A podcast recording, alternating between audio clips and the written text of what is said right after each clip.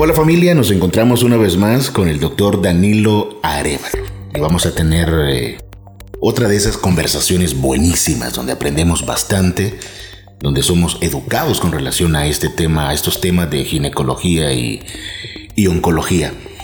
Y hoy el doctor nos presenta un tema de verdad, eh, como siempre lo decimos, como son todos los temas, muy muy importante.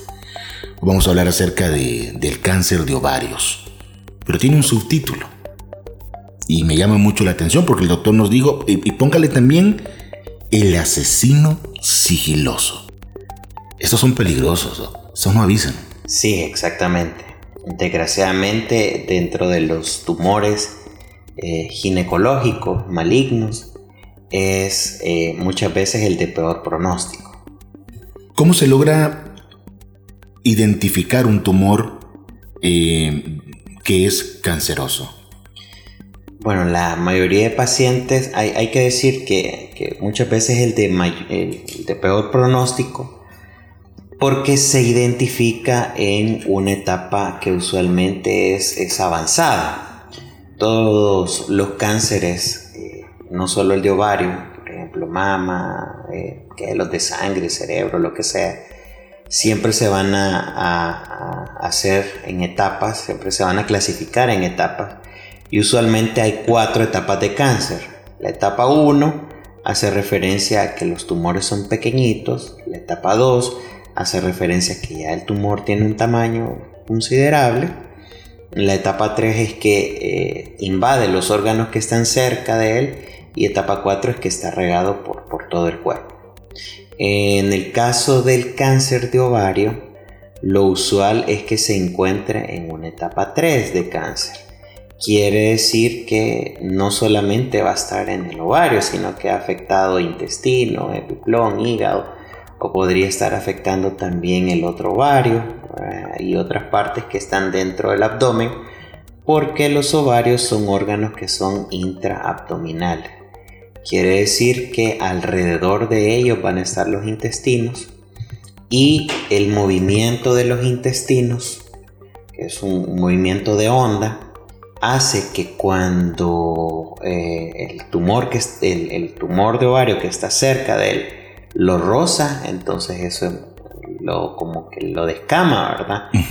Y eso hace que pueda irse más rápido a partes del cuerpo, dentro del abdomen, que de forma que, que otros tipos de cáncer. Usualmente tampoco se descubre cuando está pequeñito. Cuando está pequeñito, eh, se ha descubierto, pero por otras razones, ¿verdad? Porque se operó por un apéndice, por ejemplo, porque habían un quiste en los ovarios, un endometrioma o lo que sea, y se, se vio a través de, un laparoscopio, que es o una cirugía abierta, y se descubrió ese tumor, ¿verdad? Pero habitualmente son tumores eh, voluminosos los que son descubiertos, y esto es porque la gente consulta cuando tienen síntomas muy graves. La gente consulta cuando, por ejemplo, tienen un abdomen muy prominente o muy grande, ¿verdad? Que fueron embarazo, pero no están embarazadas. O porque, por ejemplo, existe pérdida de peso, eh, no tienen apetito y en algunos casos son síntomas intestinales, que dificultad para defecar o eh, dolor abdominal después de, cada comida o intolerancia a, los alimentos, que es lo que lleva a la consulta. ¿Es esto, doctor, lo que, lo que le podría dar el calificativo de silencioso o, sigiloso el hecho de que un problema tan, tan letal, ¿no? Como es el cáncer, casi siempre se viene a descubrir eh, como por casualidad, ¿no? Eh, como usted lo ha explicado, no solo en este, en este tema, sino en otros, tal vez estaba usted analizando otro problema de salud, pero vino y pudo ver que ahí había algo que era, era anormal. Eh, ¿Por qué se le dice así como sigiloso o, silencioso? ¿Es por esto? Sí, realmente la, aparición de estos tumores eh, no genera mayor sintomatología, por lo que las personas eh, esto va avanzando de forma paulatina, día a día, y ya hasta que ya hay un problema severo o serio, entonces la gente consulta y se descubre en una etapa que está muy avanzada. Otros casos donde el tumor tal vez tendrá un tamaño considerable o en una etapa 2, por ejemplo, que tal vez no es tan grande, a veces lo que empeora las cosas es gente que realiza un tipo de cirugía que no corresponde a un tratamiento de un cáncer de ovario. Y en vez de ayudar lo que hacen es regar el problema porque hay algunos médicos que dicen ah pinchemos el tumor vea se rompe vea y esto suelta células cancerígenas por toda la cavidad abdominal y entonces esto genera un grave problema para los pacientes verdad entonces eh, esto puede agravarse si no se trata también de la forma adecuada. Es aquí la importancia de, poder realizarse este tipo de cirugías o tratamientos con profesionales. Sí, no, que ya tengan experiencia, ¿no? Que cuando existe este tipo de tumor existe una sospecha de malignidad, lo que se debería de hacer es que se debe de hacer una cirugía con algo que se llama biopsia congelación y eh, en el momento de la cirugía el tumor se retira sin que salga líquido de él ni nada, ¿verdad? Esto se envía a un médico especialista que es el patólogo.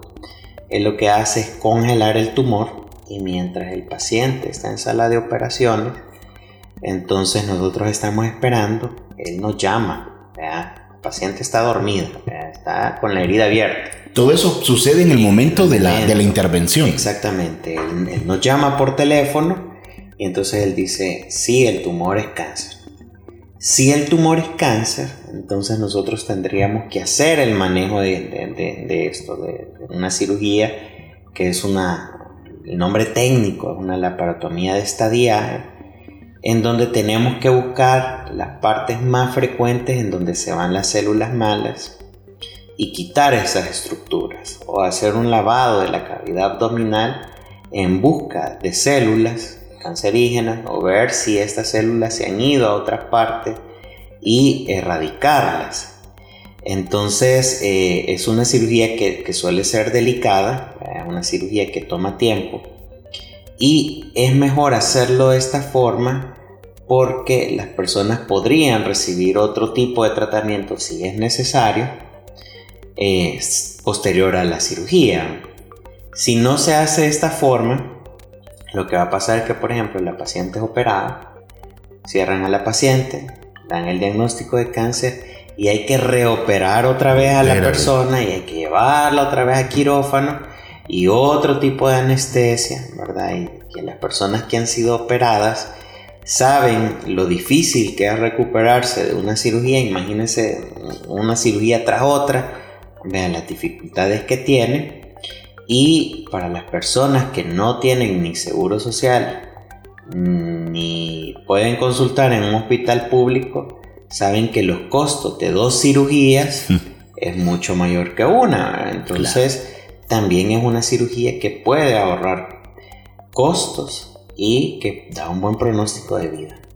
Ahora, esto si es que el profesional que está llevando la cirugía sabe lo que está haciendo. Exactamente. Si no, simplemente lo ignora o comete una, una mala praxis. Sí, es una iatrogenia, que es el, término adecuado, que, él, por querer ayudar a la persona, realmente complica la situación. Qué tremendo. Bueno, ya pasé para, para, para ir terminando, le voy a hacer una pregunta que sin duda la escucha muy seguido con relación a, este caso. ¿Existe cura? ¿Hay cura para esto? Yo siempre les he dicho a los pacientes que establecer una etapa de cáncer no es porque yo vaya a dar un pronóstico de, cuántos días o cuántos meses o cuántos años de vida le quedan, porque eso no me compete a mí. La, vida no, no, es algo que yo maneje, eh, es, del jefe que está en, en los cielos y él va a determinar cuánto tiempo de vida va a tener cada persona. Lo que a mí me corresponde con la etapa que yo voy a, dar es qué tan agresivo debo de ser con el tratamiento. pues obviamente enfermedades que están más avanzadas requieren tratamientos más agresivos. Por ejemplo, una etapa 1 podrá ser solo una cirugía, pero una etapa 3 va a incluir cirugía más quimioterapia, probablemente va a requerir inmunoterapia, lo mismo una etapa 4, o tal vez cirugías en otras partes del cuerpo para quitar las metástasis. Entonces, eh, las etapas sirven para determinar el tratamiento, que debe ser un tratamiento entre más alta la etapa, un tratamiento mucho más agresivo.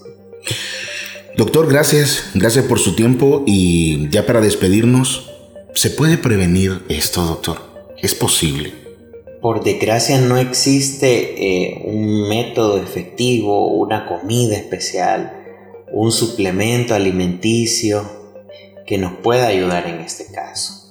Eh, el chequeo constante es bastante útil. También eh, los cambios en los estilos de vida, por ejemplo, las personas pues, que, que fuman, las personas obesas o las mujeres que toman, pues tienen un poquito de chance eh, un poco más elevado que una persona que tiene un estilo de vida saludable.